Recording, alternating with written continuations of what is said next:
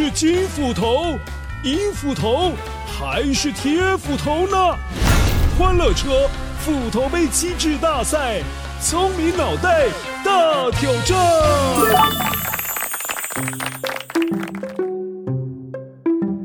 嗨，乖乖，你好吗？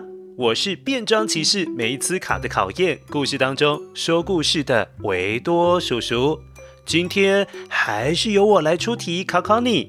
在故事当中，梅兹卡曾经说过这段话：“伟大的苏丹，那很重要吗？我跟所有骑士一样，都尽心为你守护国家了，不是吗？”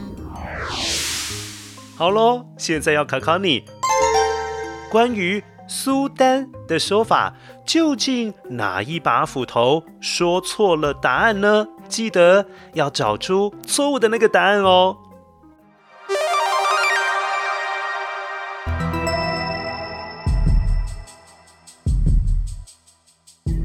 One，呃，乖乖，我是金斧头，我来跟你讲正确的答案哦，乖乖。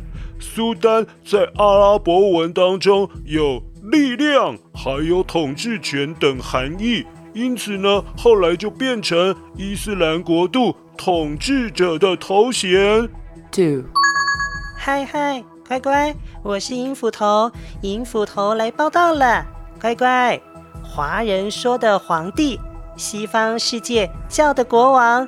而同样地位的君王，在伊斯兰国度就叫做苏丹。哇，这样子你就比较好理解苏丹的地位喽。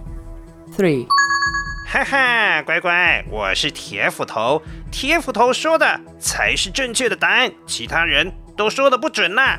苏丹也有女性哦，不只有男性才能够当，就好像我们的历史当中也是有女皇帝武则天啊。而女性的苏丹也叫苏丹。好了，乖乖，维度叔叔现在给你一点点的时间，选择一下哪一个答案究竟是说错的。待会我就回来揭晓答案哦。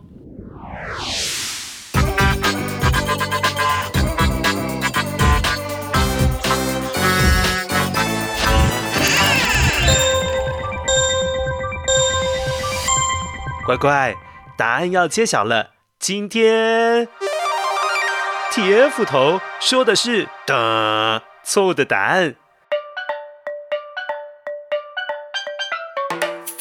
虽然历史上有出现过女苏丹，但真的比男性少很多很多。不过她的称呼不能够叫苏丹，而是叫苏丹娜。世界上最有名的苏丹娜叫徐雷姆。